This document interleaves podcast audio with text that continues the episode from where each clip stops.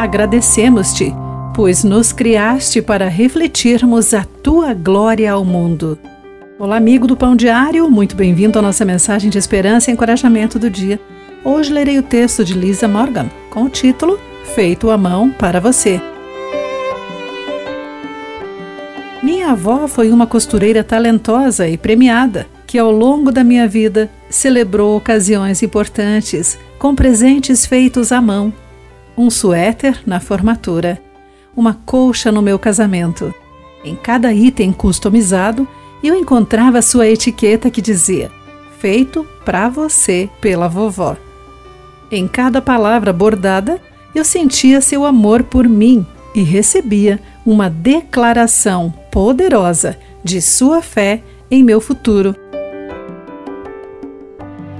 Paulo escreveu aos Efésios sobre o propósito deles neste mundo, descrevendo-as como obra-prima de Deus, criados em Cristo Jesus, a fim de realizar as boas obras.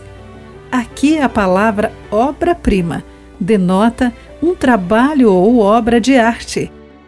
O apóstolo afirma que a obra-prima de Deus, ao nos criar, resultaria na nossa obra-prima de criar boas obras, ou expressões do nosso relacionamento restaurado com Cristo Jesus para a sua glória no mundo. Jamais poderemos ser salvos pelas nossas boas obras, mas quando a mão de Deus nos molda para os seus propósitos, Ele pode nos usar para conduzir outros ao seu grande amor. Minha avó produziu itens que transmitiram seu amor por mim e sua paixão para que eu descobrisse meu propósito neste planeta.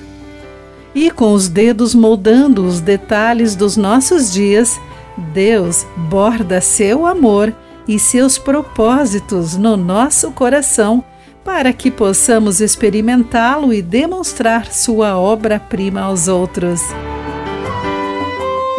Querido amigo, que boas obras Deus estabeleceu para você fazer? A quem você pode mostrar o seu amor hoje?